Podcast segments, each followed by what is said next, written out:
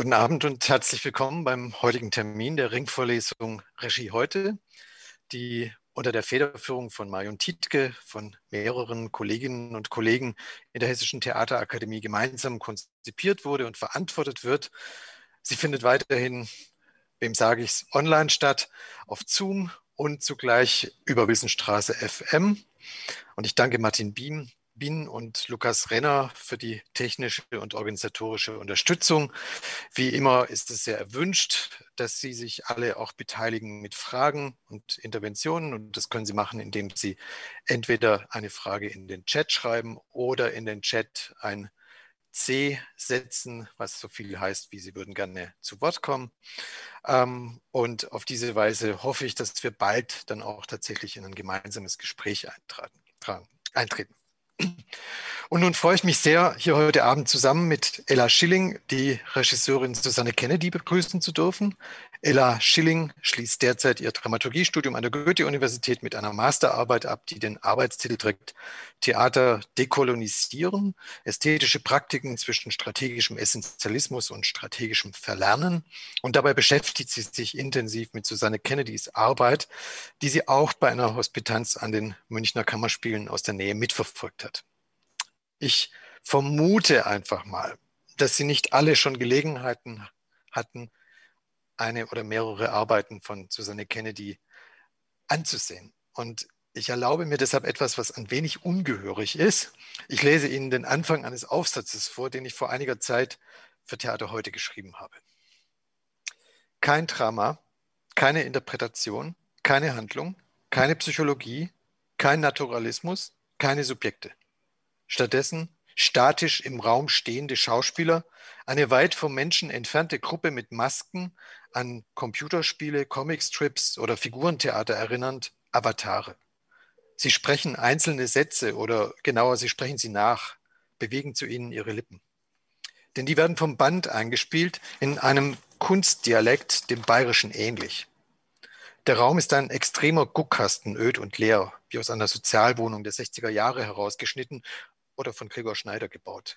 Die Langsamkeit ihres Sprechens und Agierens erinnert ebenso an Fassbinders frühe Filme wie die Atmosphäre, gemischt aus katholischer Klosterschule, Kleinstadtmief, Brechtkälte und Expressionismus. Manche lässt sie auch an David Lynch oder Lars von Trier denken. Und sie ist unverkennbar das Gemeinschaftswerk einer Künstlerinnengruppe, die hier jeder und jede mit spezifischen Fähigkeiten gemeinsam Marie-Louise Fleißers Fegefeuer in Ingolstadt auf die Bühne bringt, versammelt von Susanne Kennedy.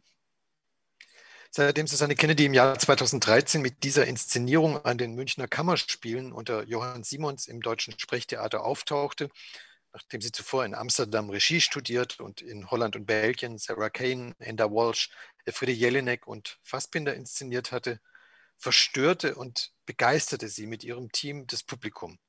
Erst das in München, später das in Berlin und der ganzen Republik. Arbeiten wie Fassbinders Warum läuft Herr R. Amok, Orfeo, Mediamatrix, Tschechows drei Schwestern oder Ultra World etablierten ein Theater, das praktisch die Idee des einen universellen, verallgemeinerbaren Menschen aufkündigte. Was aus den Quellen in sie einging, wurde auf der Text- und Soundebene zerschnitten und neu zusammengesetzt wie Hörbilder. Die Audioscores kunstvoll bearbeitet und in Videofilmstills gesetzt, Material der titelgebenden Stücke, wenn es solche gab, ergänzt aus unterschiedlichsten Quellen. Philosophie, VR-Games, Telenovelas, Songs, Filme. Allein oder zusammen mit dem Co-Regisseur Markus Selk und beteiligten Experten aus verschiedenen Kunstrichtungen setzte Kennedy Theater und Oper in Ausstellungsräume der Ruhrtriennale und etablierte szenische Installationen auf den großen Bühnen in München und an der Berliner Volksbühne.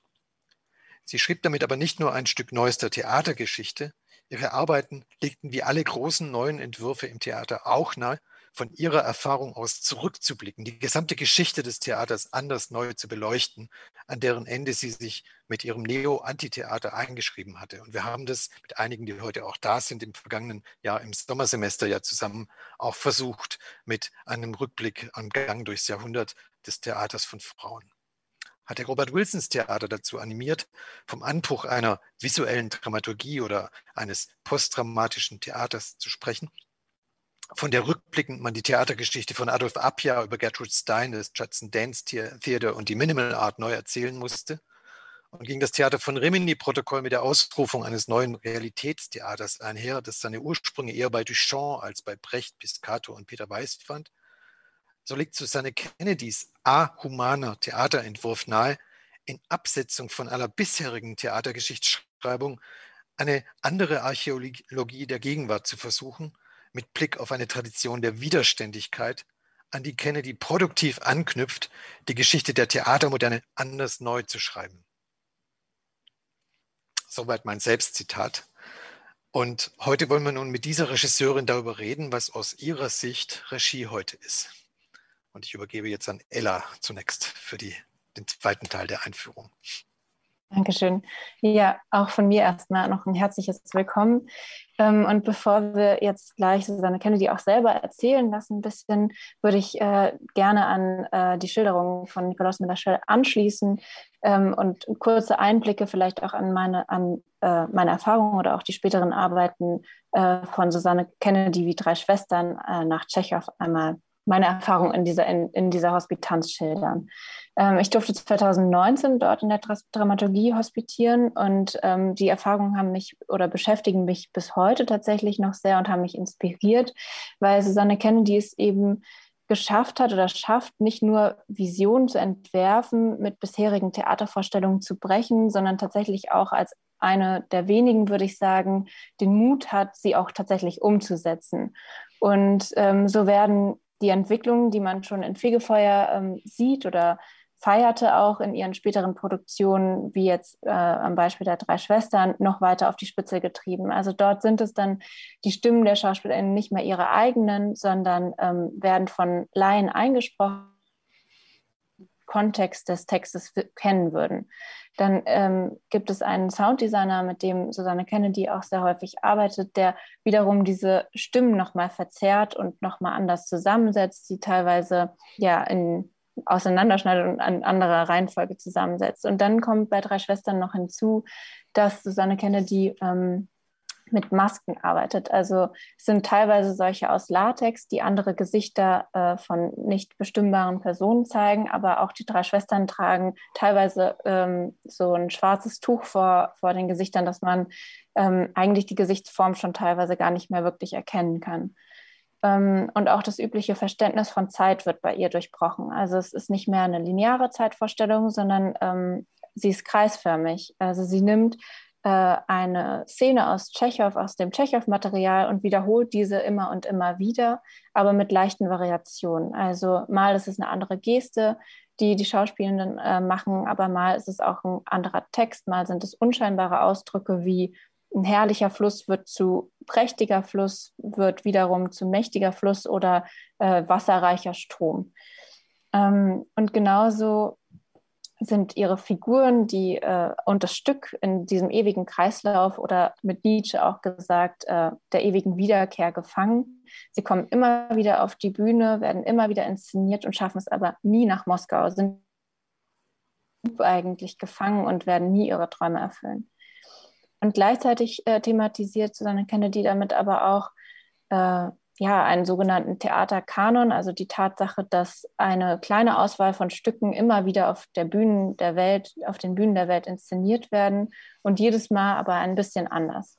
Und so sind eigentlich auch ihre Stücke. Also sie hat ein wahnsinniges Repertoire an stilbrechenden Mitteln erschaffen in den letzten Jahren, aus denen sie immer wieder auch schöpft und diese neu formt und man sich eigentlich regelrecht auch fragt, ähm, was da als nächstes sein kommen wird, was sie noch äh, im Theater auflösen oder ja, ja, dekonstruieren wird. Und jetzt vielleicht an dich, Susanne. Ähm, empfindest du es als vielleicht auch Notwendigkeit für dich und deine Arbeiten, aber vielleicht auch für andere Theaterschaffende, mit den bisherigen Theaterkonventionen zu brechen oder ist es noch viel, vielleicht noch viel grundlegender? Was sind die Möglichkeiten, vielleicht auch Aufgaben der Regie heute für, für dich? Gehört da so ein Bruch der Normen dazu oder wie verstehst du das? Ähm, ich würde sagen, das sind Fragen, mit denen ich mich früher viel mehr beschäftigt hatte. Ähm, also als ich eine junge Regisseurin war, dass ich mich viel mehr versucht habe, innerhalb von diesem Kanon und diesen Konventionen ähm, mir irgendwie einen Platz zu verschaffen und da sehr bewusst auch ähm, Dinge dekonstruiert habe oder äh, dagegen gegangen bin. Äh, auf der einen Seite. Auf der anderen Seite bin ich äh, gleich, gleichzeitig, also es ging Hand in Hand, äh, irgendwo auch meiner Intuition gefolgt, die wie so ein nebliger äh, Traum war, den ich in Worte fassen konnte, dem ich, dem ich hinterher bin und ich wollte irgendwas erfahren auf der Bühne, was ich oft, was ich nur selten selber im Theater erlebt habe. Und das wollte, dem wollte ich eine Form geben. Also es gab so ein bisschen dieses, dieses Zweierlei. Auf der einen Seite wollte ich sozusagen, ähm, weil mich so viel ähm, nicht erreicht hat, was ich selber im Theater gesehen habe hab, und ich so einen Wunsch hatte nach so einer intensiven, persönlichen, ähm, extremen Erfahrung im Theater und dass, dass ich die sozusagen selber herstellen musste. Ähm, ich habe dann versucht, das Theater irgendwie sozusagen an seine eigenen Grenzen zu bringen, aber für mich eigentlich würde ich sagen, ums Theater in seinem Kern ähm, wiederzubeleben, also ähm, oder für mich selber herauszufinden, wo, wo liegt dieser, dieser Kern des Theaters, also das Theater selber sehr ernst nehmen und gleichzeitig aber an seine Grenzen führen, um, um, um, um dieser Frage nachgehen zu können. Ähm, ja, und das ist natürlich immer ein Balanceakt, in dem man sich sozusagen mit einer, ja, mit einem Kanon, mit, einer, mit, einer, mit einem System auseinandersetzt, in das man hineinwächst. Ähm, aber ich glaube, was für mich auch immer ganz klar war, ich hatte immer das Gefühl, alle anderen überspringen so viele Dinge, über, über die ich nicht hinwegkomme, äh, sozusagen. Also da kommt jemand auf die Bühne und fängt an zu sprechen. Da habe ich schon so viel Fragen, sage ich mal, oder so, schon so viel, da geht es schon um so viel. Ähm, da ist schon die ganze Frage nach wer sind wir, wo kommen wir her, wo gehen wir hin, die sich sofort ähm, sozusagen manifestieren. Und ich habe immer so oft das Gefühl, darüber wird hinweg gewalzt sozusagen. Und ich habe versucht, an diesem Punkt eigentlich anzusetzen. Und deswegen ging es immer weiter runter. Die Sprache, äh, der Körper, ähm, das Geräusch, welche Geräusche macht der Körper oder macht er nicht? Äh, was bedeutet das, wenn jemand Ich sagt? Was bedeutet Sprechen überhaupt? Was bedeutet Dasein? Was bedeutet es, dass jemand hier sitzt und jemand anderen zuschaut, der auf der Bühne ist? Ähm, also wirklich ans, ans, ans Eingemachte, ans Essentielle, ans, ans, am Anfang. Ich bin, ich hatte letztens wieder einen, einen Workshop in Zürich mit ähm, ein paar Regisseuren, ein paar Schauspielern und ein paar Szenografen. Ähm, und wir haben, wir haben äh, angefangen zu arbeiten und ich merke, ich bin nicht mal über den ersten Satz hinausgekommen mit denen. Also da könnte ich, äh, deswegen ist das Playback für mich auch gut, weil ich dann wenigstens, also da komme ich schneller voran. Ähm, ja, und ich merkte, habe wieder gemerkt, wie sehr äh, mich das beschäftigt, diese Basissituation. Ja. Ich finde das ganz toll, wie du es beschreibst, ähm, weil das ja auch impliziert, ähm, dass wenn wir dich jetzt fragen, ähm, also was ist für dich Regie heute, dass du uns eigentlich zunächst mal beschreibst, das ist nichts Selbstverständliches. Also es ist nicht so, dass du da irgendwie sagen kannst, ja, da gibt es so einen Beruf, andere werden, keine Ahnung, ähm, äh, was wird man sonst, wird Bäcker oder man wird Theaterwissenschaftler oder keine Ahnung. Und man wird also nicht einfach Regisseur, ja, ähm, man wird nicht einfach Regisseurin. Wie ist bei dir sozusagen dieser Wunsch entstanden, diese Position einzunehmen?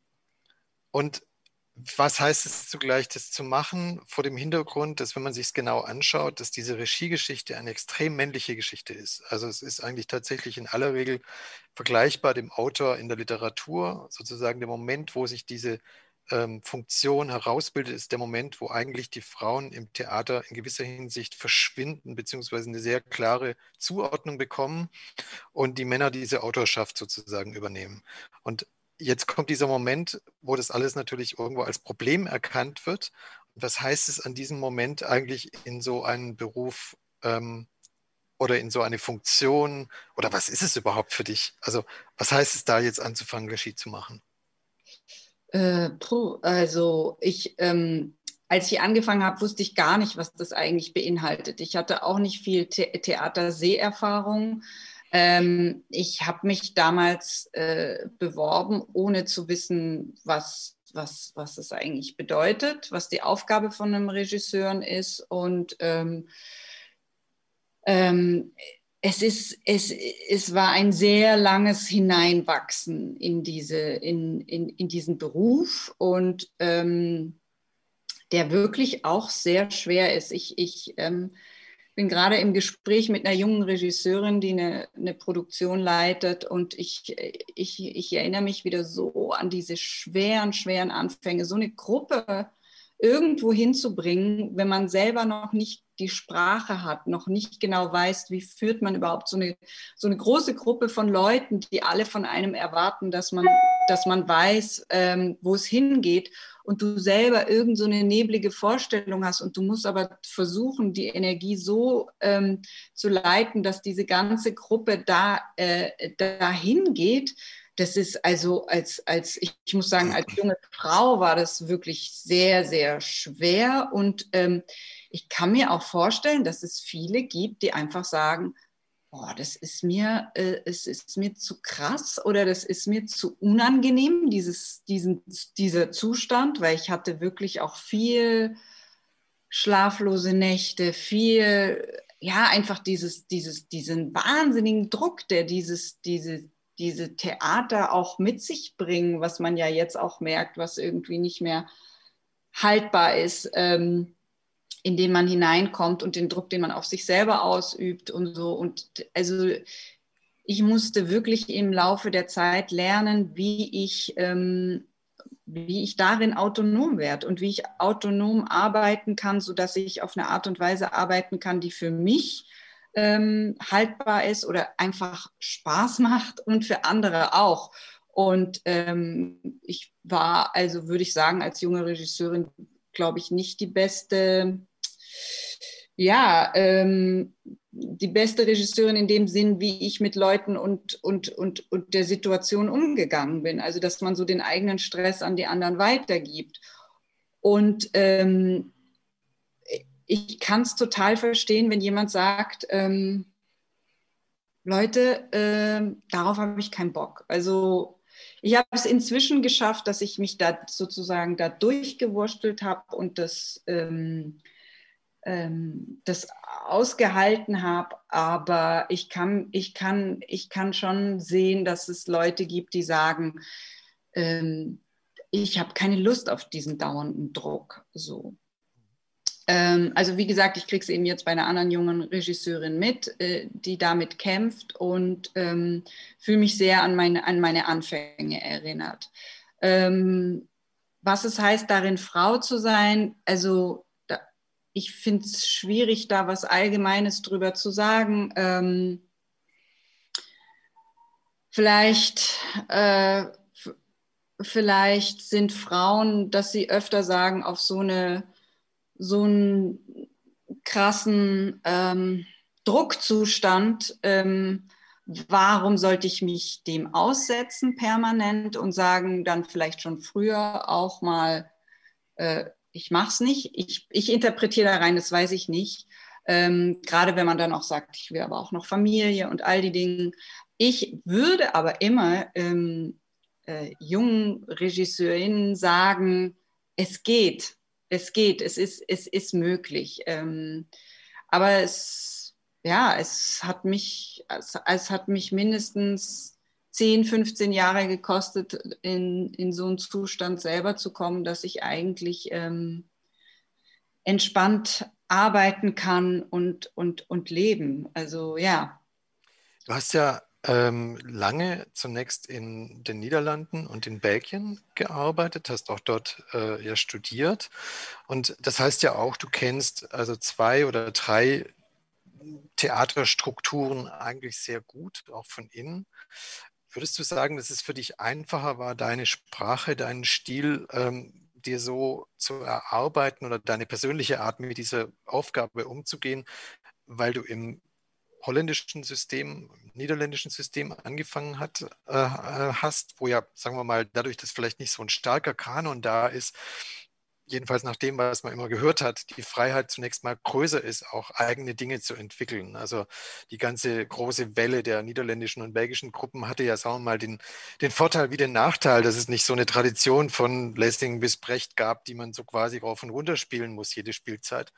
Ähm, also würdest du sagen, es hat dir dazu geholfen, dass du deine eigene Sprache besser entwickeln konntest, als du das vielleicht hier hättest können? Bestimmt. Eine Sache, die, die ganz klar mich beeinflusst hat, ist, wie, wie, wie ähm, SchauspielerInnen da ähm, mit dem Publikum umgehen, was es für eine, was für, für eine Form von Direktheit gibt, ähm, weil ganz viel eben in der Blackbox gespielt wird mit einem sehr direkten Kontakt zum Publikum. Und das war nicht unbedingt das, was ich selber gesucht habe. Aber auf jeden Fall gab es da sehr, einen sehr kreativen, direkten, unkomplizierten Umgang damit.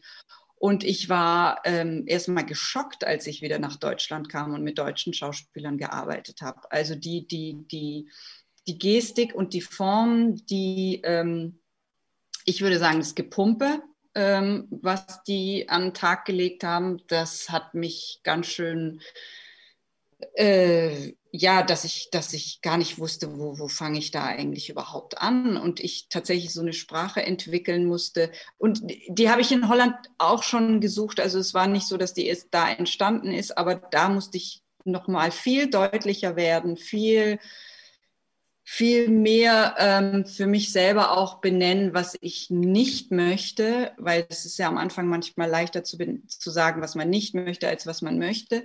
Und ähm, ja, und, und dieser ganze, also einen rumschreienden Regisseuren gibt es, sowas gibt es in Holland gar nicht oder in Belgien. Die würden dich auslachen. Also alle würden dich einfach nur auslachen, wenn du das versuchen würdest. Ähm, dadurch gibt es einfach, ist erstmal so viel mehr Luft raus, also äh, die so in dieses ganze deutsche Theatersystem so unglaublich reingepumpt wird und alle sich wahnsinnig wichtig nehmen. Ähm, aber gleichzeitig hat mir, hat mir auch manchmal was gefehlt in Holland. Das war nämlich, wie ernst es dann gleichzeitig wieder genommen wird und ähm, ich hatte manchmal das Gefühl, ich mache was und es verschwindet einfach, ohne dass es einen Diskurs gibt. Die Leute sagen, haben dann gesagt, sie fanden es, äh, ja, hat ihnen gefallen oder nicht gefallen und dann ist es verschwunden. Und da sage ich mal, da, da hat mir dann die deutsche Leidenschaft dann doch gefehlt, was, was, was, was Theater angeht, ähm, auch wenn es dann wieder einen ganzen anderen Rattenschwanz mit sich mitbringt, sozusagen, ja. Ähm, ja, also was, was ja auch immer äh, irgendwie noch rauskommt, ist, dass in deinen Arbeiten du einerseits äh, irgendwie sehr, äh, sehr viele oder sehr stark einen theoretischen Zugang hast und gleichzeitig aber auch immer irgendwie ein künstlerisches Material hinzuziehst und das häufig irgendwie kombinierst. Und ich frage mich da tatsächlich, was, äh, was ist da zuerst da? Also ist da erst die Kunst oder die Theorie? Weil ich, wenn ich zum Beispiel an die Arbeit mit drei Schwestern nochmal denke, ähm, und äh, in der hast du eine venezolanische Telenovela, Telenovela verarbeitet und ich ähm, habe noch nie einfach so eine Telenovela mir angesehen und frage mich natürlich in dem Moment, wie kommst du darauf? Wie, ähm, wie sitzt du da und denkst dir, ah, das ist irgendwie jetzt Material für drei Schwestern von Tschechow oder wo ist da der Anfang? Der Anfang ist, dass ich drei Schwestern google und dann äh, äh, ich äh, ganz unterschiedliches Material finde, wie es halt so ist. Also ich muss wirklich sagen, meine, meine, meine Dramaturgie in dem Sinn ist, ist eine Internetdramaturgie, äh, ist tatsächlich eine Dramaturgie der Hyperlinks. Also dass ich mich sozusagen von Fenster zu Fenster arbeite. Also dass ich dann, dann sehe ich, ah, da gibt es irgendwie drei Schwestern, anscheinend eine, eine Serie in Lateinamerika. dann gucke ich mir die an, denke, ach, könnte ja irgendwie passen. Dann gibt es Kommentare unter diesen YouTube-Videos, die ich dann auch mit reinnehme. Und für mich geht es Hand in Hand mit, ähm, mit was du Theorie nennst oder Theoriekunst. Ich würde da gar nicht so einen Unterschied machen, sondern also ich, ich, ich, ich, beides geht Hand in Hand und das eine beeinflusst das, das andere. Und ähm, ja, bei mir sind gleichzeitig so viele Fenster auf. Also wenn du immer auf meinen Computer gucken würdest, ich habe 10.000 Tabs, zwischen denen so hin und her. Ich mache Copy-Paste hier so, schmeiß alles in ein Dokument rein und ähm, ja, das ist so, das ist so ein Ausgangspunkt. Also ich habe wirklich auch manchmal so Situationen, wo ich dann, das wusste ich noch, ich habe gestern mit jemandem drüber geredet, als ich Virgin Suicides äh, geprobt habe und ich gar nicht mehr wusste, wo, wo bin ich eigentlich, wo geht's hin, wie, wie, wie arbeite ich dran, dann fange ich an, so Sachen wie Rhythmus zu googeln. Also wirklich so allgemein. Und du kommst irgendwie und hoffst, dass es mich in irgendein Rabbit Hole reinführt, wo ich dann wieder weiterkomme oder so. Also es ist echt. Ähm, mhm ja, so, so ist die Arbeit, so wie, wie glaube ich, beinahe wir alle auf eine Art und Weise im Internet irgendwie unterwegs sind da.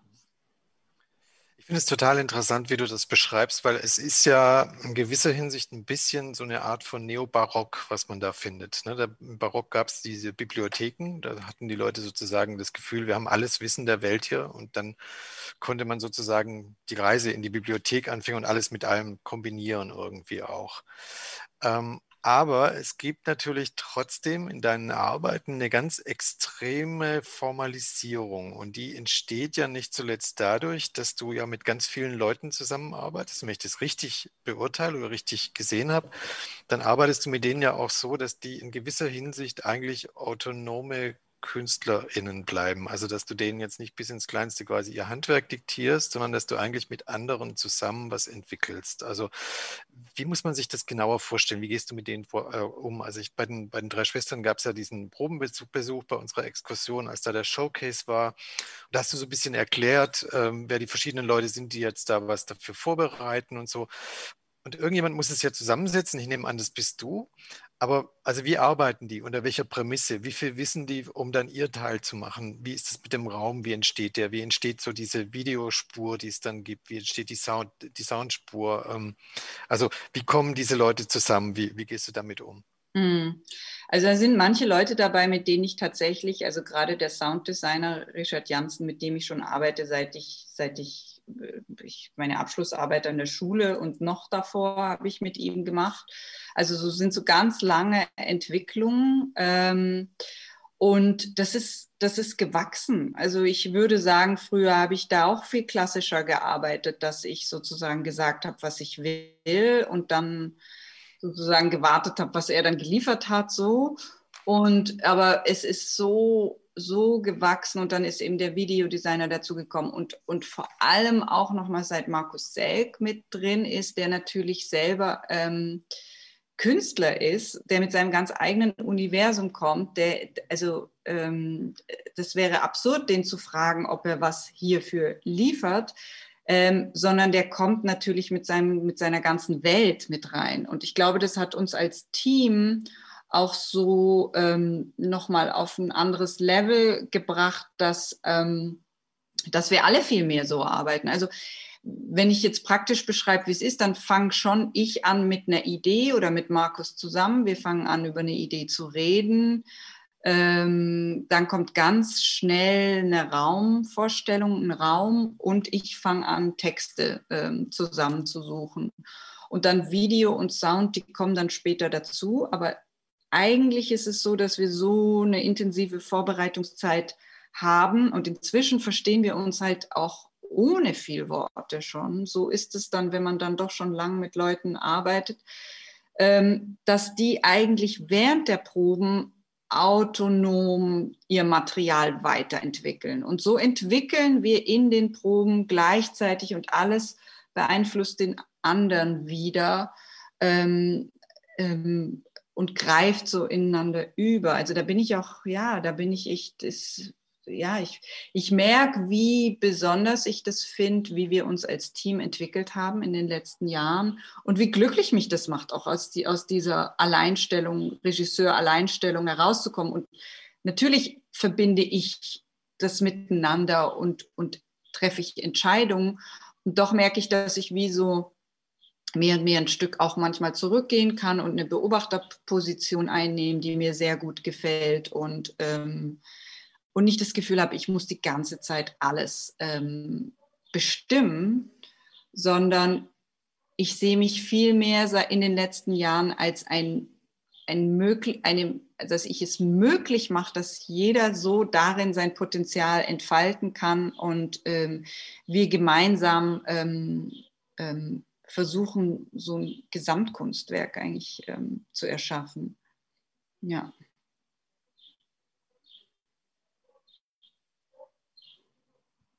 Ist da.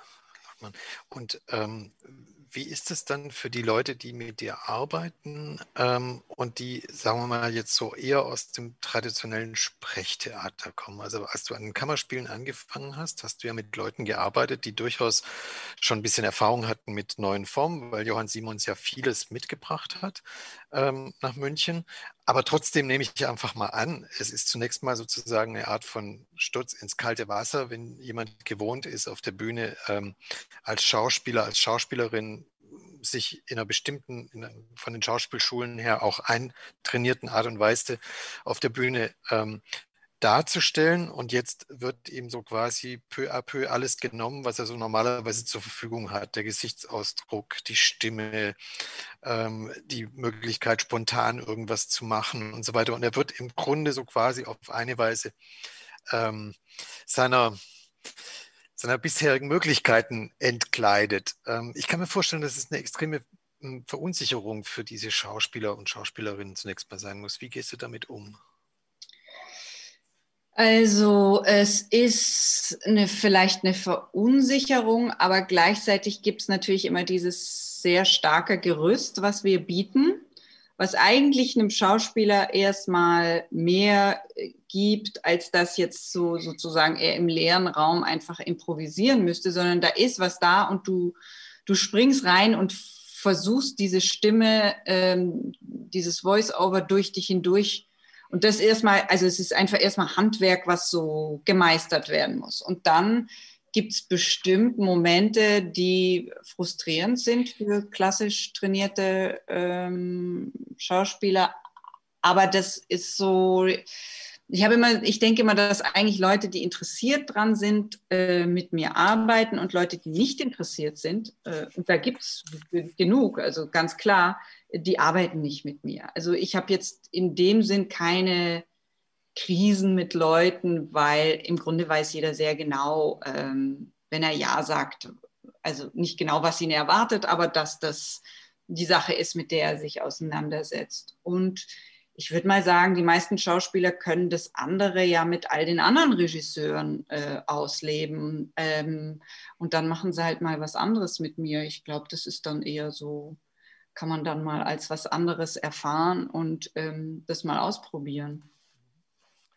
Ähm, Cedric äh, hat sich da gemeldet. Dann lassen wir ihn doch seine Frage hier mal einwerfen.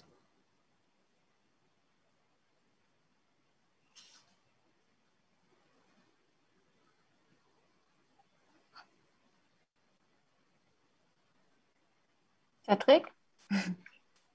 Sorry, ich war ja, war gerade weg. Ähm, sorry.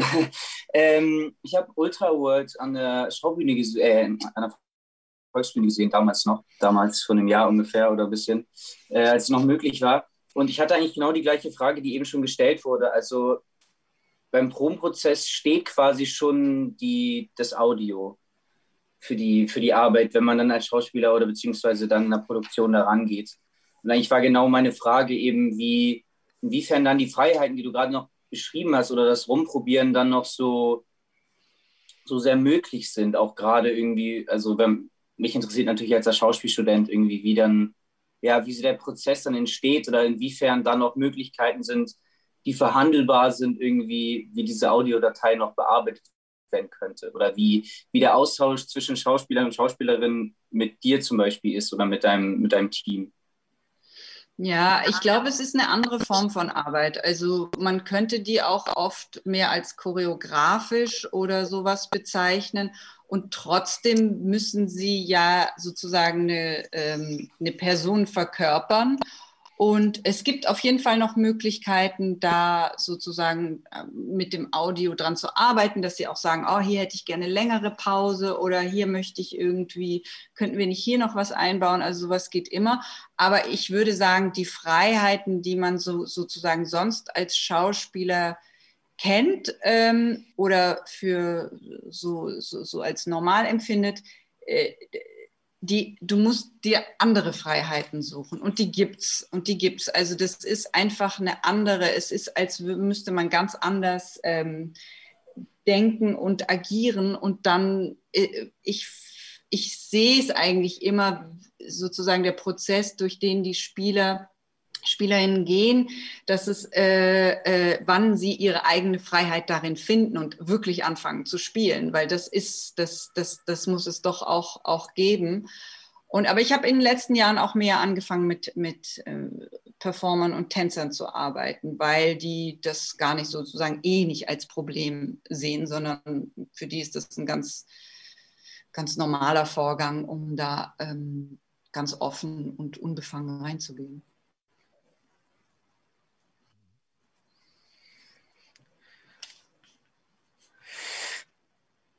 Kann man ja deine Arbeit auch ähm, sehen als eine Dekonstruktion eines bestimmten Theaters. Also es ist, glaube ich, was, was ähm, äh, wenn ich das jetzt richtig vorher verstanden habe, einfach von daher kommt, dass du so radikale Fragen stellst oder Dinge, die einfach nicht so von vornherein sozusagen klar sind, nur weil sie immer so gemacht worden sind aber es ist auch ähm, erkennbar, dass du einen bestimmten Kanon geradezu schon von Stücken äh, von Autorinnen äh, dir angeguckt hast und gemacht hast. Also zum Beispiel Marie-Louise Fleißer, äh, Fassbinder, da steckt ja irgendwie sowas drin, was tatsächlich so quasi eine, ja, eine Geschichte eher der Ränder dieses äh, Theaters äh, auch aufgreift. Ähm, kannst du ein bisschen sagen, wie du zu den äh, Stücken kommst, den Stoffen kommst, die dich interessieren und ob da auch so eine Art von Fragen, ähm, das dich vielleicht auch sonst beschäftigt, irgendwie eingeht in die Sache, dass du sagst, ich will, wenn ich jetzt in München bin, irgendwie gucken, was ist eigentlich diese Tradition, die hier in München vorher war oder, oder wie, wie muss man sich das vorstellen? Ähm, oder gibt es auch zum Beispiel es wurde ja immer wieder gesagt, dass das bei Ultra World, das sei so esoterisch. Ich habe das anders gelesen, aber also wie, wie entsteht sowas, das Interesse an bestimmten Stoffen und wie verhält sich das sozusagen im Verhältnis zu dem, wo du sagst, ähm, damit war ich unzufrieden, da wollte ich was anderes machen, das hat mich nicht, ähm, ähm, das hat mich nicht befriedigt, das zu sehen so. Ne? Also ähm, also gerade diese Stücke, Marie-Louise Fleißer, Fassbinder, ähm, eigentlich waren das immer Stoffe, die, und drei Schwestern im Grunde auch noch, die noch sozusagen die, äh, die, die Menschen zeigen, die gefangen sind in sich selbst, in der Sprache, im Körper, in, in, in, in der Gesellschaft auf eine Art und Weise, die nicht aus sich heraus können und die die Sprache selber beinahe diese Form also dieses Gefangensein zeigt. Also gerade bei Marie-Louise Fleißer ist diese Sprache ja ein, ein, ein, wie, so ein, wie so ein körperlicher Gestus auf eine Art. Und das hat mich früher sehr, sehr stark fasziniert und, und das, dieses Gefangensein war, wollte ich immer wieder aufs Neue zeigen. Und dann bei Warum läuft Herr R. Amok?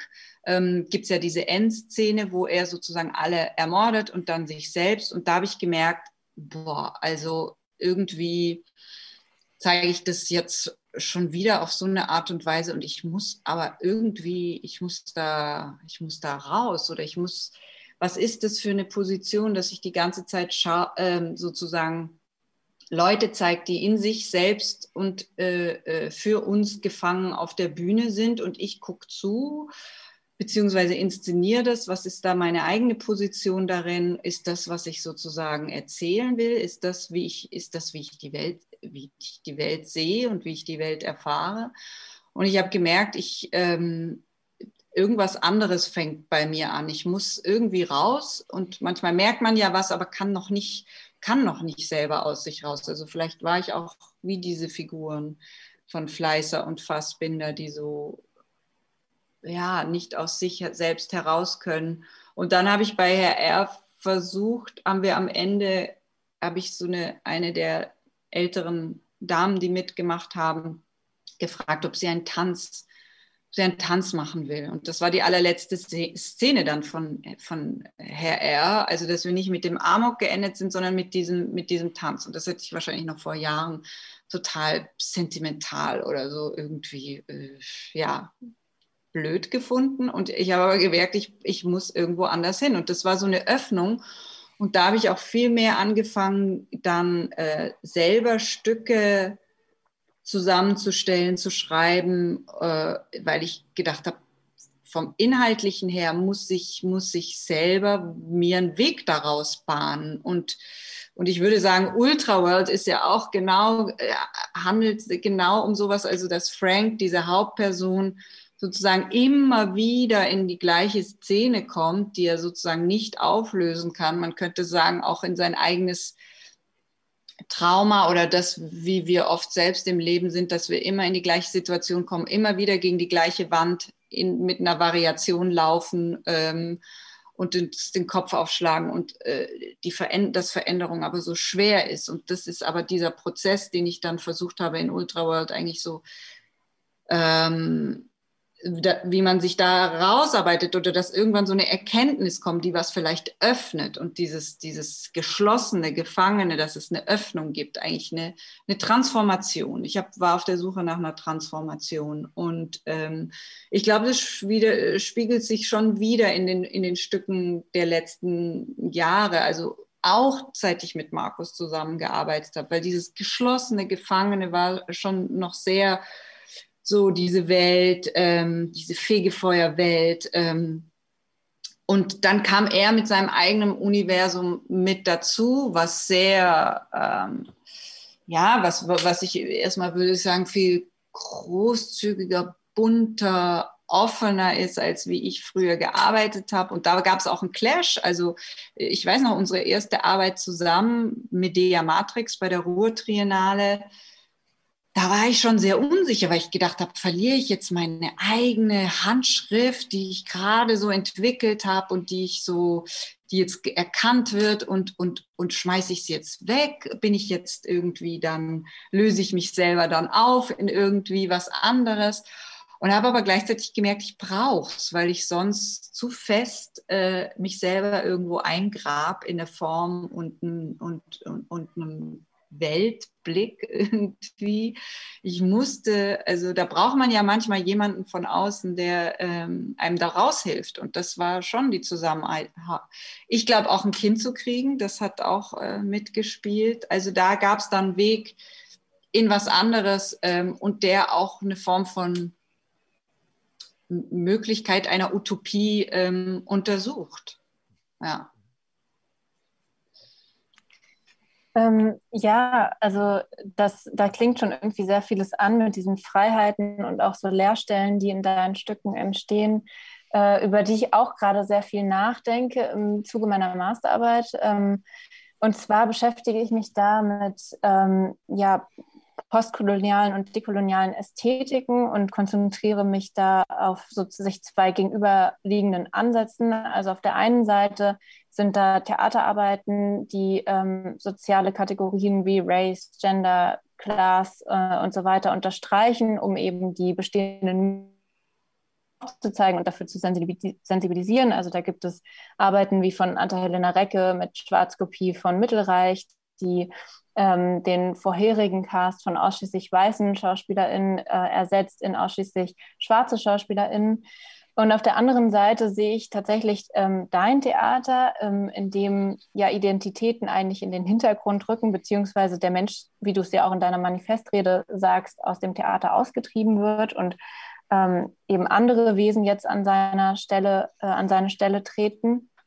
Und ähm, ja, man erkennt es dann eben schon so in diesen Masken, die bei Selbstmordschwestern noch äh, ja, zwar menschlich anmuten ließen, aber schon nicht mehr definierbar waren, ob welches, welchen Geschlecht sie jetzt zugehören. Und bei drei Schwestern geht es dann eben so weit, dass man teilweise gar nicht mehr sagen kann, ob da jetzt tatsächlich irgendwie noch ein Mensch hintersteckt. Und ähm, das äh, beschreibst du ja, wie ich ja gerade schon sagte, auch in deiner Manifestrede.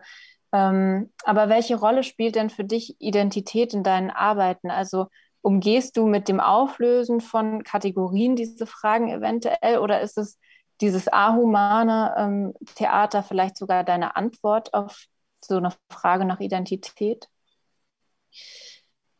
Ich glaube, es ist, es ist die Frage nach dieser, was ich, was ich anfangs gesagt habe, dass ähm, jemand kommt auf die Bühne und sagt ich und ich habe schon so viele Fragen und es ist im Grunde das Gleiche, wie wenn du das Wort ich ganz oft sagst. Du sagst ich, ich, ich und das Ding, dieses Wort fängt sich an aufzulösen. Ähm, äh, es, und irgendwann denkst du, beschreibt dieses Wort eigentlich überhaupt noch irgendwas oder was, was, was, was, was ich vorhin als so selbstverständlich, als selbstverständlich erfahren habe, dass dieses Wort, wenn ich ich sage, beschreibt was, äh, was so eine Art Feedback-Loop ist, der ähm, irgendwas erschafft, was vielleicht aber gar nicht tatsächlich da ist. Mhm. Also wir sind ja, wir, wir erzählen uns ja die ganze Zeit selber Geschichten, wer wir sind, aber ohne diese Geschichten gäbe es uns in dieser Form gar nicht. Und wenn man also ich habe schon das Gefühl, je tiefer man reinguckt und mit dem Mikroskop oder der Lupe, desto mehr ähm, löst es sich auf. Also dieses, diese Frage nach Identität.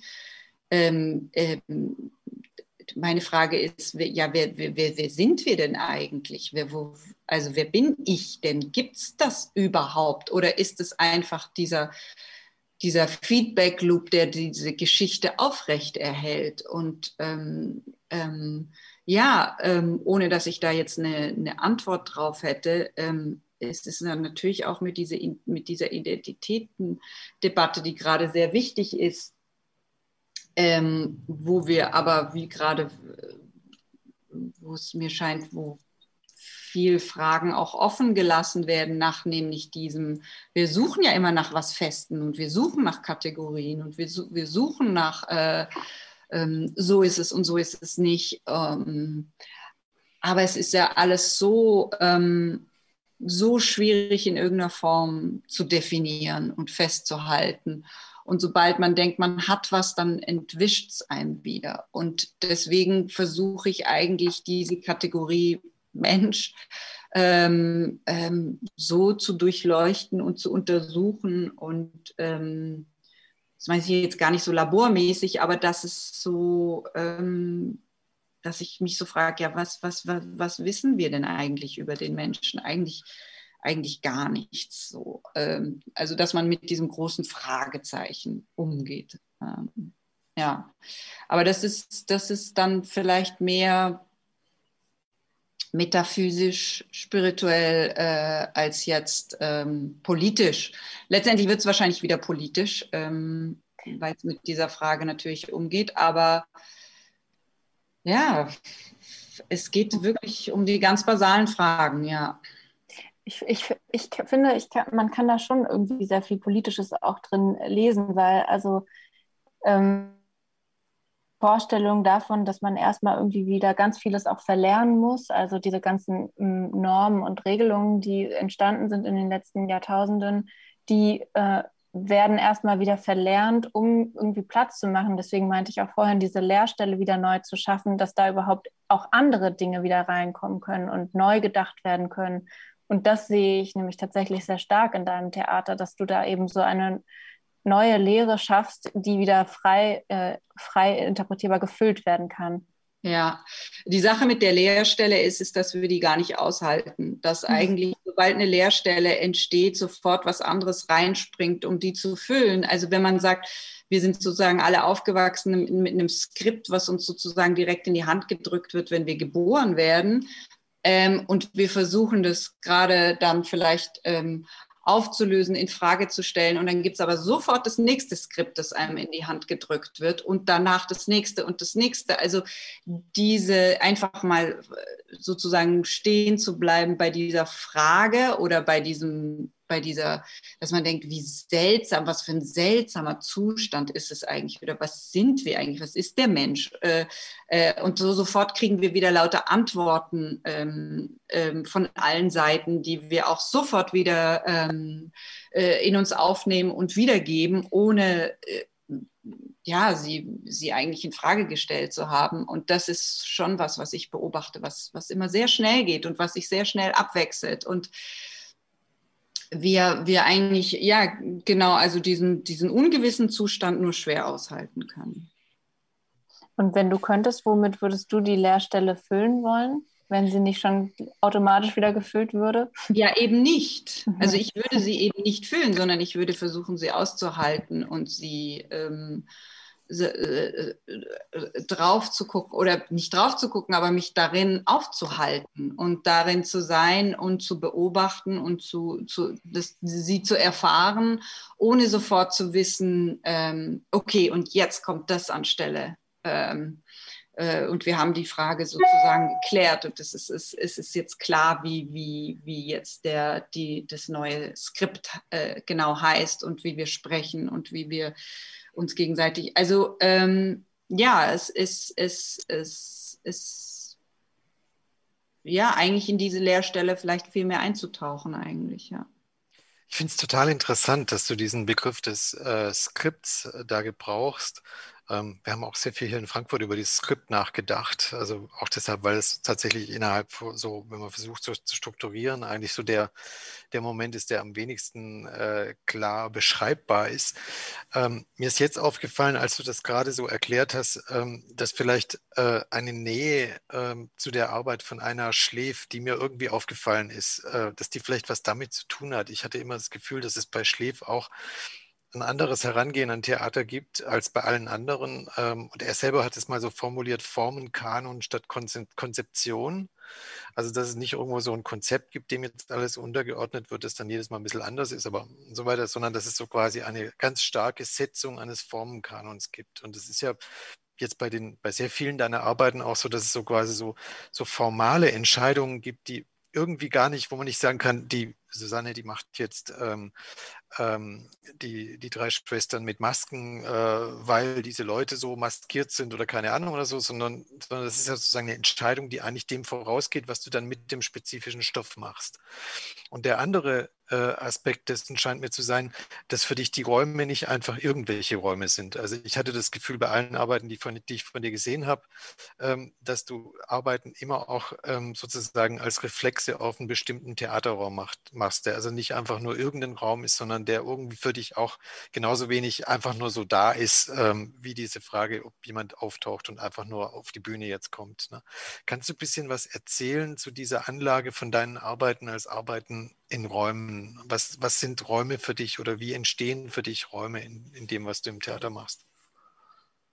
Ich glaube, ich habe selber so eine Sehnsucht nach einem, nach einem, nach einem, wenn ich ins Theater gehe oder ja, nach einer Form, ein Universum, was mich aufnimmt auf eine Art. Also was mich ganz und gar umfasst, das mich reinzieht, eine Form von Immersivität, äh, Immersion ähm, und das ist so und, und, und so wenn ich so, so, so träume von so, eine, von so einer Theatererfahrung und so einer Situation, da träume ich eigentlich von einer Atmosphäre erstmal, von einer Temperatur, von einem Gefühl, von einem, ähm, also beinahe wie, als wäre man in, einem, in einer Form von Traum, in so einer Art Realität, eine andere, eine Parallelrealität.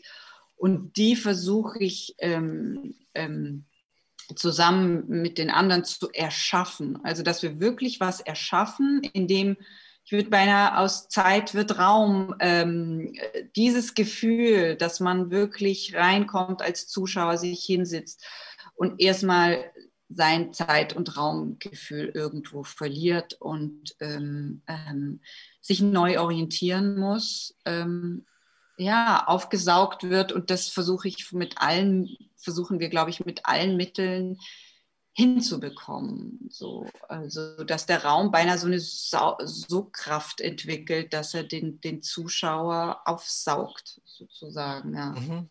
Ähm, das ist, äh, also sozusagen, das ist jetzt quasi für mich wie, ich muss jetzt so quasi in eine Fremdsprache äh, gehen, um mir verständlich zu machen für mich, was du da machst. Also ich würde vermuten, dass du, um das herzustellen, tatsächlich eine extrem genaue Analyse von dem Raum, in dem du da bist, machen musst, dass dieser Raum nicht sozusagen dich hinterrücks dann erreicht. Also der Versuch eigentlich mit dem, was da ist, so zu arbeiten, dass es zu dem ähm, wird, was du da als Ganzes herstellen möchtest. Ja?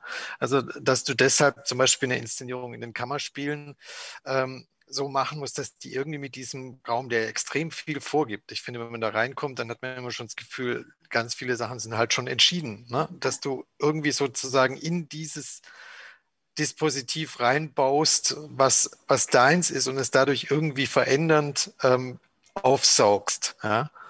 Kann man das so beschreiben? Ja, ja, schon. Und, und, und wir versuchen eigentlich immer das ganze, das ganze Theater wie so eine Riesenmaschine, aber also ähm, zu benutzen, dass das, dass das ganze Theatergebäude ähm, dass wir das so auf so eine Art äh, benutzen, dass der Zuschauer so eine maximale Erfahrung hat, die ihn ähm, mit, mit Sound, mit Video, das alles sozusagen so arbeitet, wie so, dass es sowieso in dein Nervensystem reinkommt ähm, und dich, dich ähm, hypnotisiert, wenn es irgendwie geht. Also so eine Erfahrung versuchen wir schon hinzukriegen, ja.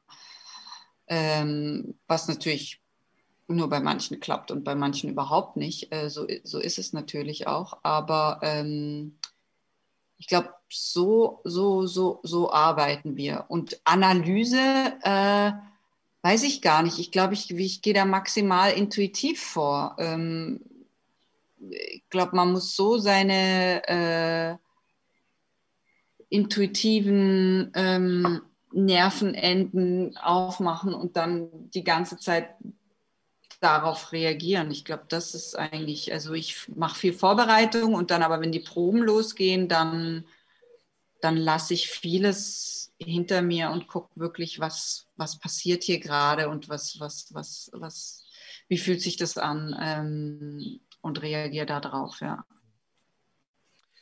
Ich würde gerne jetzt mal hier ähm, appellieren an die äh, Zuhörenden, die äh, Leute, die jetzt uns im Augenblick nur so als Namen äh, entgegengucken. Vielleicht können sie ihre Kameras anmachen und sich auch beteiligen. Es ist, glaube ich, wirklich eine gute Gelegenheit, mit Susanne Kennedy ins Gespräch zu kommen. Und äh, wenn wir jetzt in einem Raum säßen, dann wären wir jetzt einfach eine Zeit lang still und dann würde schon irgendjemand anfangen. Ähm, jetzt ist es vor Zoom immer ein bisschen quälend, wenn man so still ist aber vielleicht kann trotzdem jemand anfangen. Und ähm, dann machen Sie doch einfach Ihr Mikro an und, äh, und legen Sie los. Ja, also ähm, Sie ärgern sich nachher, wenn Sie Ihre Frage nicht gestellt haben. Und es ist sehr erwünscht, dass Sie die Frage stellen.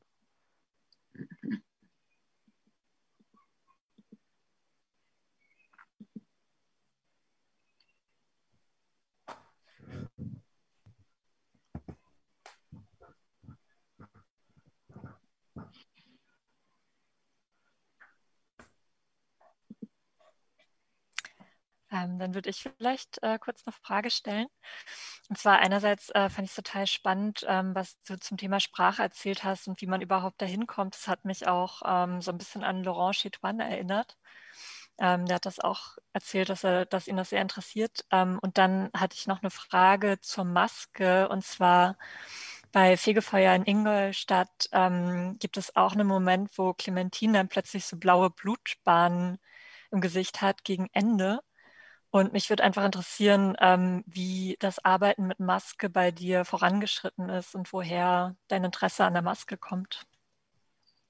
Hm, also ich glaube, dass ich da an Kammerspielen in München gearbeitet habe, hat da, hatte damit auch viel zu tun, weil es natürlich da eine ganz tolle Maskenwerkstatt gibt und wir haben eigentlich jetzt über die Jahre hinweg das zusammen entwickelt. Also bei Fegefeuer hat es angefangen, dass eigentlich so die die eigenen Gesichter, äh, also da hatten sie ja noch keine Maske, sondern wirklich waren so geschminkt, dass es beinahe schon maskenhaft aussah. Und der nächste Schritt war dann mit Fegefeuer in, äh, mit, mit Warum läuft Herr Amok, dass ich gesagt habe, ich hätte gern, dass sie ihre eigenen Gesichter als Maske tragen.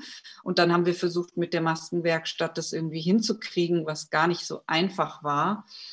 Ähm, und so war das eigentlich von Mal zu Mal, dass man äh, immer so im, im, sehr im Austausch mit den Werkstätten gearbeitet hat. Ähm, und die waren in München einfach toll, wodurch ich auch gemerkt habe, oh, ich will noch mehr ausprobieren. Ich will, ich will noch einen Schritt in die Richtung machen. Und dann Virgin Suicides war, war, ähm, waren eben diese, diese Art Manga-Masken.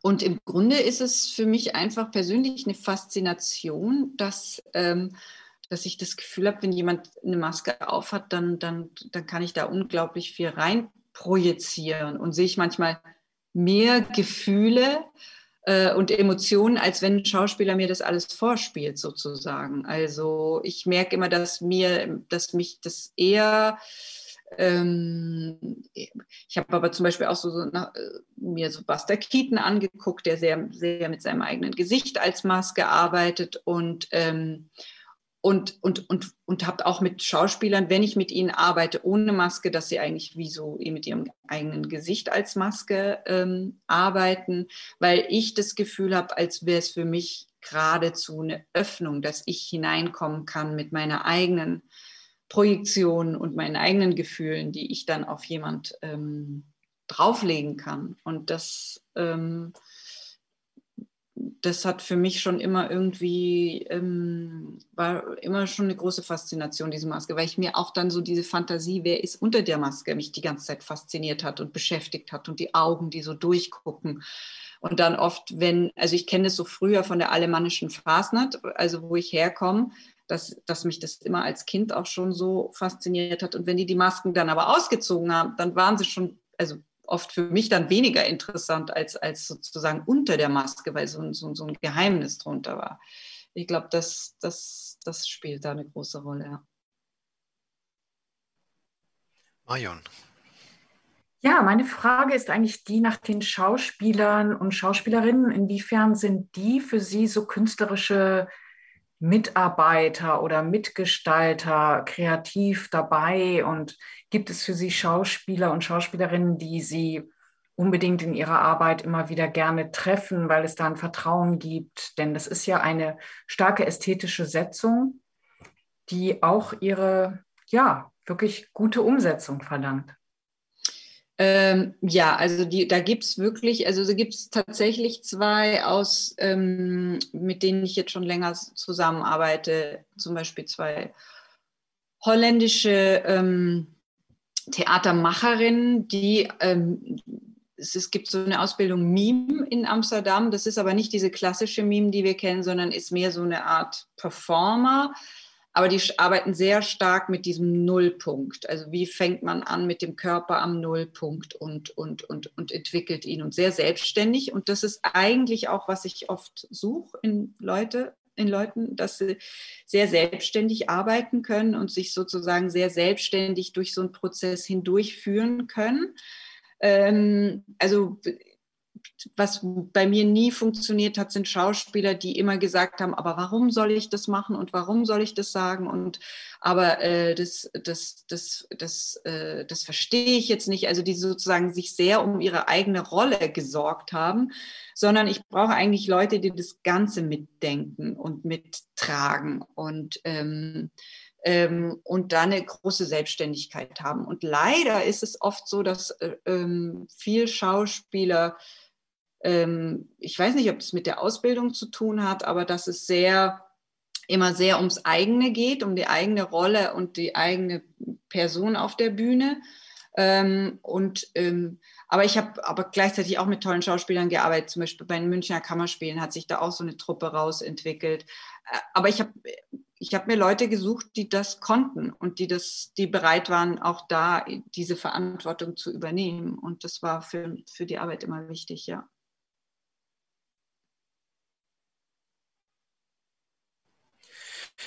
Ähm, diese Frage nach den äh, Schauspielern und Schauspielerinnen finde ich auch total ähm, interessant.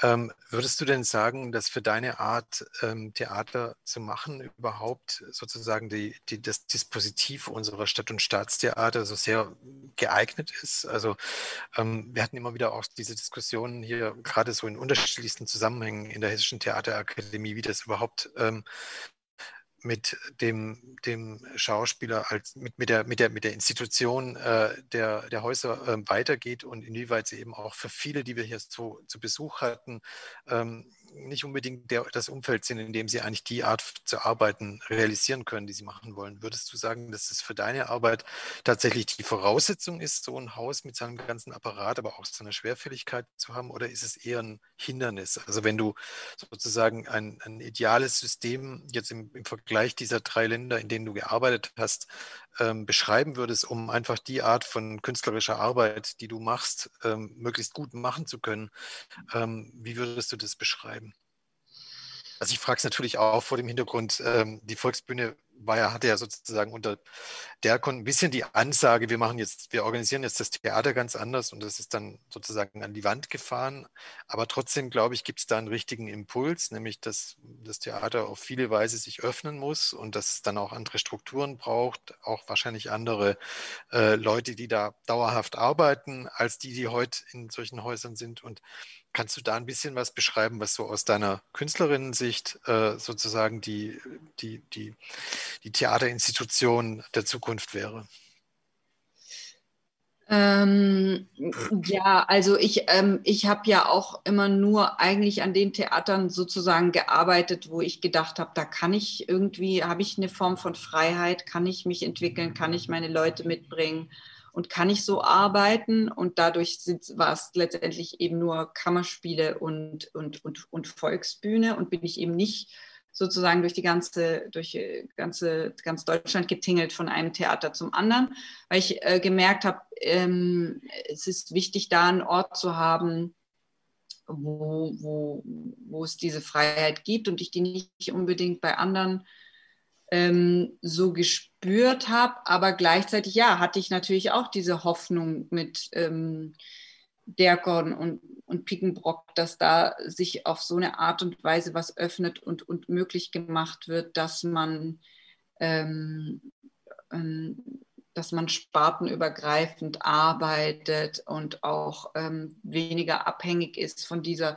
wie man diese Maschine bedienen muss. Ähm, gleichzeitig muss ich sagen, habe ich eben innerhalb dieses Systems gearbeitet und sehr davon profitiert. Also das muss man auch äh, einfach äh, so sagen. Und ich habe halt für mich so, so einen Freiraum ähm, rausgearbeitet, indem ich, ähm, indem ich ähm, arbeiten konnte. Das war aber auch immer, also ich muss sagen, habe ich auch immer den richtigen Intendanten bzw. Intendantin dafür gebraucht. Aber es ist natürlich schon eine Hoffnung, dass dieses ähm, erstmal dieses Drucksystem, was das Theater ist, dass das, ähm, äh, dass das aufgebrochen wird und dass man, dass man ähm, das ähm, dieses Repertoiresystem kann auch sehr ähm, extrem Killing sein. Also ich glaube, für mich, was so, eine, was so ein Ideal wäre, wäre so, dass ich wie so meine eigene Kompanie hätte, aber dass ich nicht so ein ganzes Haus stemmen müsste, aber gleichzeitig doch die Werkstätten. Also ich will, glaube ich, von allem das Beste. ich weiß auch nicht, wie man genau so diese, diese Form dann hinkriegen würde. Ähm, ja, ich meine, ich habe natürlich auch schon über, drüber nachgedacht, würde ich Intendantin irgendwo sein wollen? Und das muss ich sagen, ist bis jetzt so, ja, kann ich noch nicht mit Ja beantworten. Also das ist so, weil man eben so ein ganzes Haus dann stemmen muss. Und äh, so eine Kompanie, was eben viel mehr in Holland und Belgien ähm, möglich ist, ist dann natürlich viel leichter und freier auf eine Art. Mhm. Aber hat auch wieder andere Nachteile. Also es ist schwierig, da jetzt so in einem Satz zu sagen, wie es aussehen müsste. Aber so eine Kombination aus den beiden wäre toll, ja. Äh, wollte ich nämlich gerade ein, äh, sozusagen einwerfen an dem Punkt, dass ja das, äh, das belgische, auch das französische System eher so ist, ähm, dass Gruppen gefördert werden und dieses Geld, was sie als Förderung haben, quasi an die Produktionshäuser mitbringen, um dann dort arbeiten zu können. Ne?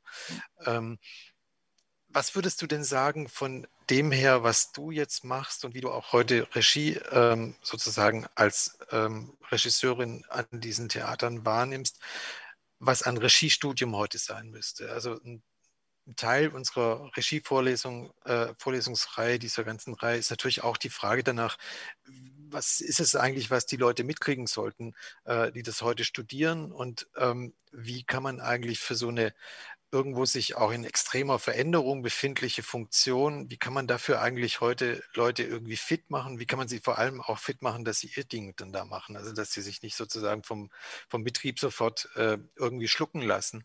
Kannst du da so ein bisschen entwerfen, was aus deiner Sicht so eine Utopie dessen wäre? Puh, ja, es ist schwierig. Ähm, ähm, weil ich nicht genau weiß, wie das Regiestudium in Deutschland aussieht, weil ich das wirklich nicht, also ich habe auch nicht viel Regie unterrichtet, dadurch habe ich das jetzt auch noch nicht so von innen mitbekommen. Ähm, äh, es ist es ist schwierig für mich, da was, was Allgemeines darüber zu sagen, weil ich auch manchmal denke, habe ich jetzt, ist das Studium, wie ich das bekommen habe, ist das, war das jetzt so ideal?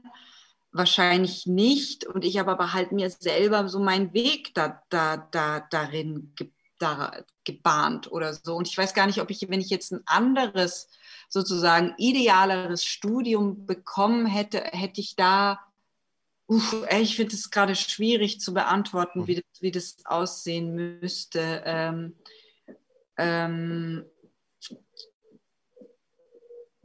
also ich habe es auch so jetzt gerade, war ich in Zürich und da ist es sehr, sehr offen, sehr spartenübergreifend, wo ich dann aber auch so manchmal das Gefühl habe, dann ist wieder alles, ist alles möglich und manchmal ist man dann eher am Schwimmen, um zu gucken, wo, äh,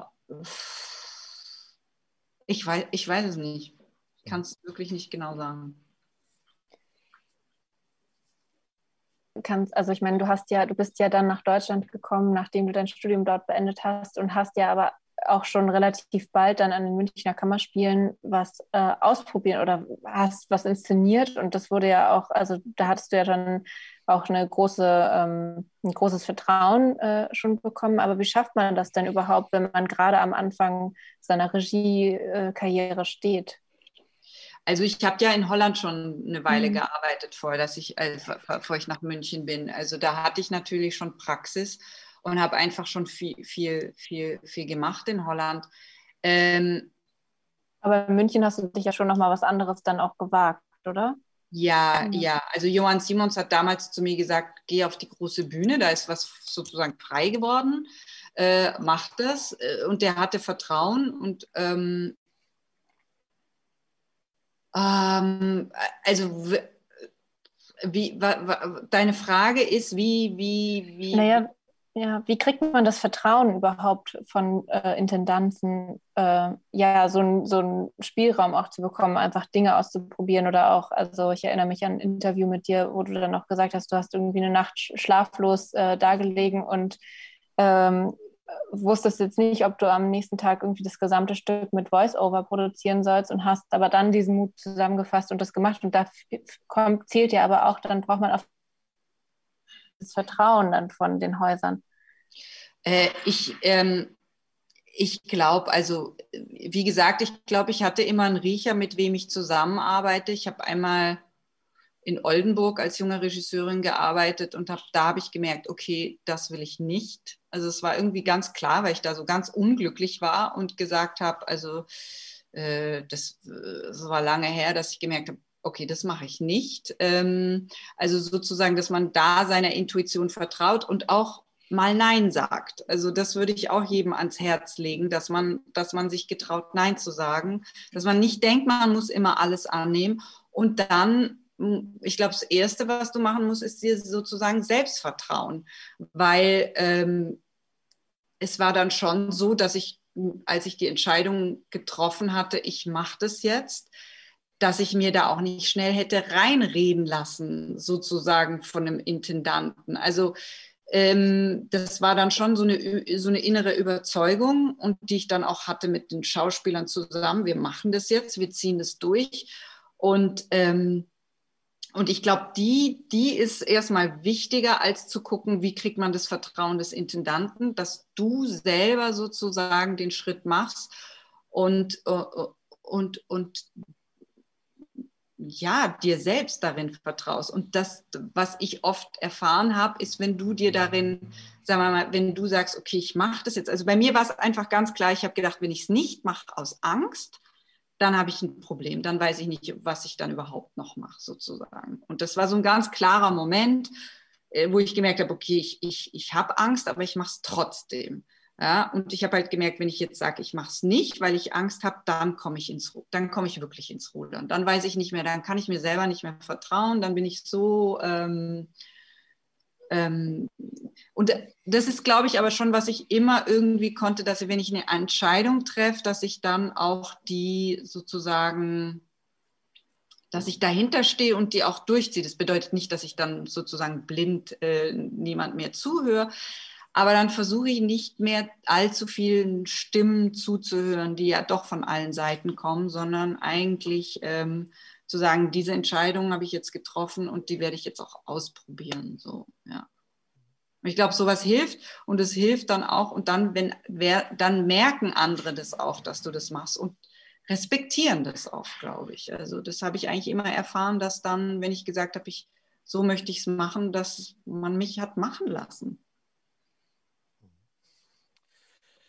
Ähm, jetzt werde ich zum letzten Mal Ihnen die Chance geben, noch eine Frage zu stellen. Leon Frisch möchte eine Frage stellen. Ja, dann zum vorletzten Mal.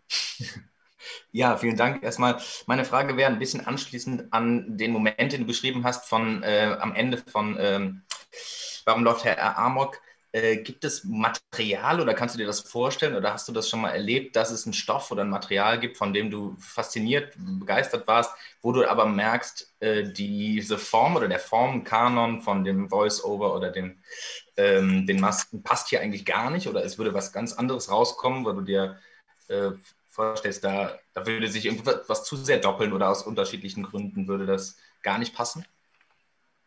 Ähm ja, also ich, äh, es gibt ja auch, es gibt ja auch so Momente, wo ich gesagt habe, Masken ist mir jetzt auch gerade zu viel. Ich muss, wir müssen wieder an die Gesichter, äh, wieder, ich will wieder die Gesichter sehen.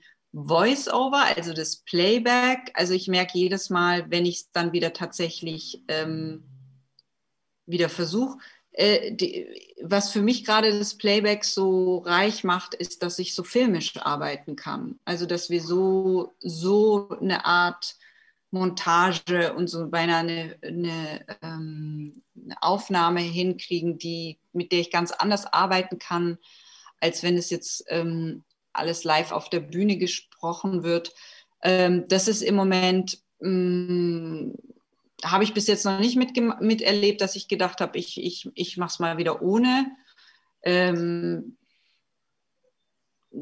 also, und das Material hatte damit eigentlich, das weiß gar nicht, ob das sozusagen mit dem Material selber zu tun hat. Ähm, die Masken ja, aber Playback, ähm, also ich habe es mal wieder ohne gemacht. Das war damals bei Medea Matrix ähm, mit Birgit Minichmeier, die hat selber wieder dann gesprochen. Und ähm, ja, danach habe ich gedacht, nee, ich gehe wieder zurück zu Playback. Alles klar, danke.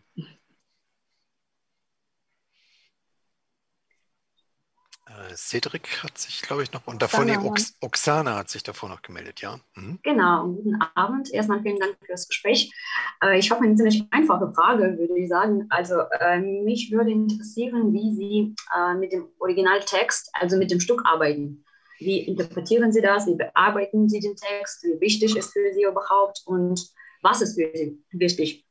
Und äh, noch stimmt das, was Sie sozusagen mit Ihrer Inszenierung sagen möchten, mit dem überein, was im Text gesagt wird. Äh, besonders interessant wäre für mich Stück von Tschechow. Mhm, mit drei Schwestern.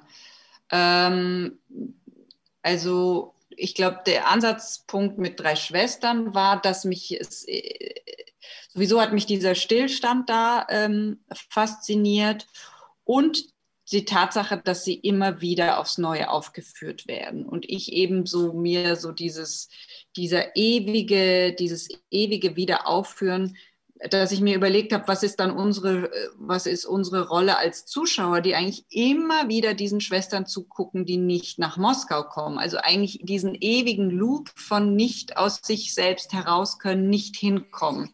Was ist es? Und da kam auch dieses Nietzsche, die ewige Wiederkehr her.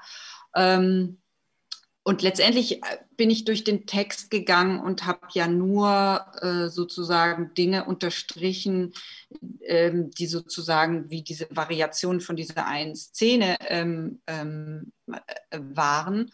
Und ähm, habe hab, hab sozusagen mit dieser Prämisse, dieser, der ewigen Wiederkehr, sozusagen diese Szene ähm, in ihrer Variation aufgeführt.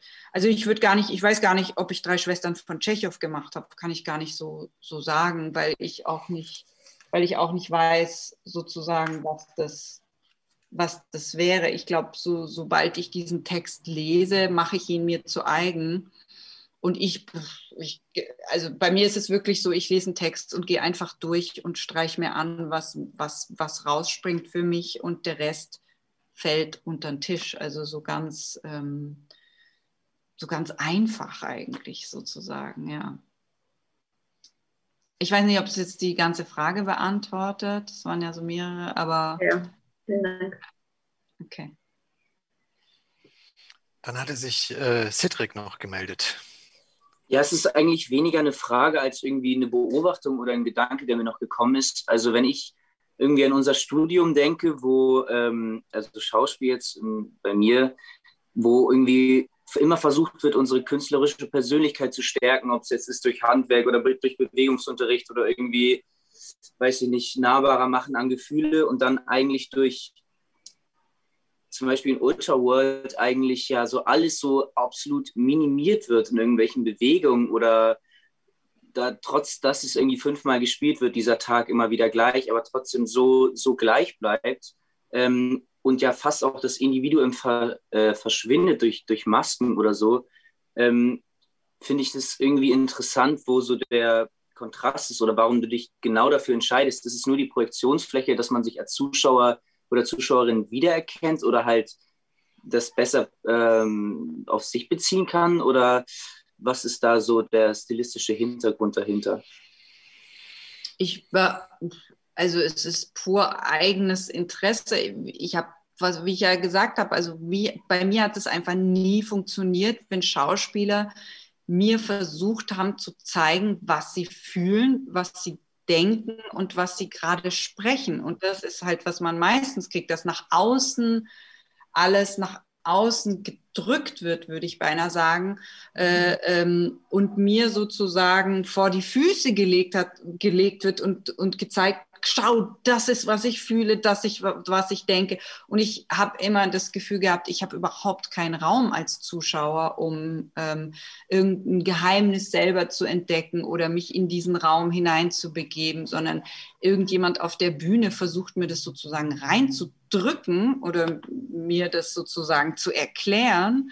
Und ähm, da bin ich eigentlich immer wie davon weggewichen, sondern ich habe also und dadurch habe ich eine Form gesucht, wo, die jetzt mich persönlich erstmal, weil ich bin einfach der erste Zuschauer, ich habe versucht, was zu entwickeln, was reinsaugt und das ist für mich was viel minimalistischeres ähm, und dass jemand dieses Geheimnis in sich hält und du eine Bewegung hinmachen musst als Zuschauer, um das sozusagen zu entdecken und das nicht sofort preisgegeben wird und noch ein Witz drüber gemacht und dann nochmal gezeigt und nochmal erklärt.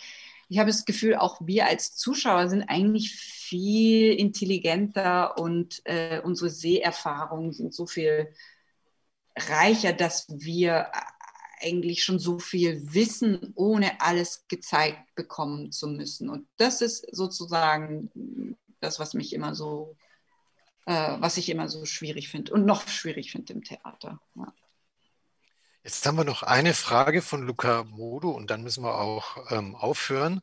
Aber die sollten wir noch nehmen und dann dich auch noch antworten lassen. Und bitteschön. Ja, super, vielen Dank. Äh, ich wollte noch mal ganz kurz jetzt fragen zu dem, wie du mit Stücken arbeitest, also zu den drei Schwestern, wo du es ja auch so sehr stark zusammengekürzt hast und dann auch so, ich glaube, es war nur der erste Akt äh, genommen hast und inwiefern du auch oder ob du das Gefühl hast, manchmal irgendwie einem Stück oder einem Autor, einer Autorin gerecht werden zu müssen oder ob das was ist, was sich so gar nicht stellt. Also zum Beispiel, ich habe auch gesehen, du hast irgendwie von Sarah Kane mal was auch gemacht und jetzt ja auch so eine sehr krasse Biografie. Also inwiefern du da irgendwie mal das Gefühl hattest, irgendwas gerecht werden zu müssen oder ob das eher so, ein, so eine äh, Aufforderung ist, sich da selbst irgendwie drin zu finden und ob sich das vielleicht auch verändert hat im, mit der Zeit, also wenn man dann selbstbewusster wird oder so. Ja, das ist natürlich die Frage, was bedeutet dieses Gerechtwerden? Ist es sozusagen, wenn du ein Stück aufführst von A bis Z und alles, was in dem Stück geschrieben ist, sozusagen auch sprichst oder sprechen lässt und ist das Gerechtwerden? Oder ist Gerechtwerden, dass du versuchst, wie so einen inneren ähm, so ein inneres Gefühl, das du bekommst beim Lesen, ähm, herzustellen oder umzusetzen. Also das war immer mehr, was, was, was ich versucht habe.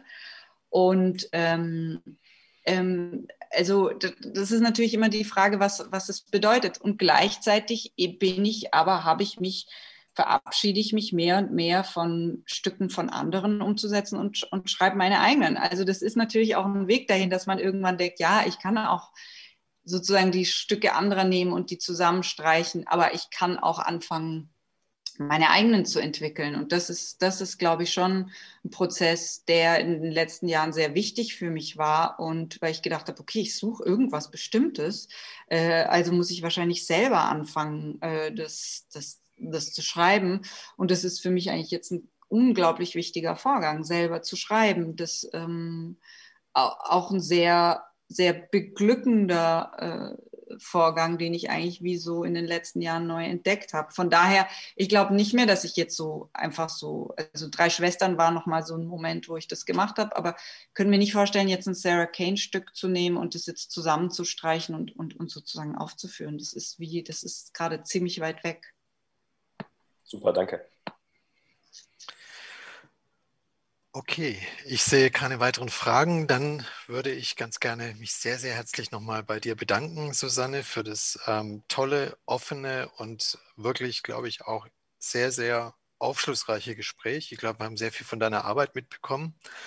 Ähm, ich hoffe, dass wir sie bald auch wieder ähm, anschauen können sieht ja im Augenblick ganz gut aus, dass wir uns, äh, dass wir irgendwie jedenfalls so langsam, aber sicher Licht am Ende des Tunnels sehen, was die Öffnung der Theater angeht und dann hoffentlich auch die Möglichkeit, wieder was zu sehen. Möchtest du uns noch ganz kurz sagen, was das nächste sein wird, was du rausbringst, woran du vielleicht im Augenblick auch arbeitest? Ja, das wird sein wieder an der Volksbühne, also bei René Polisch diesmal.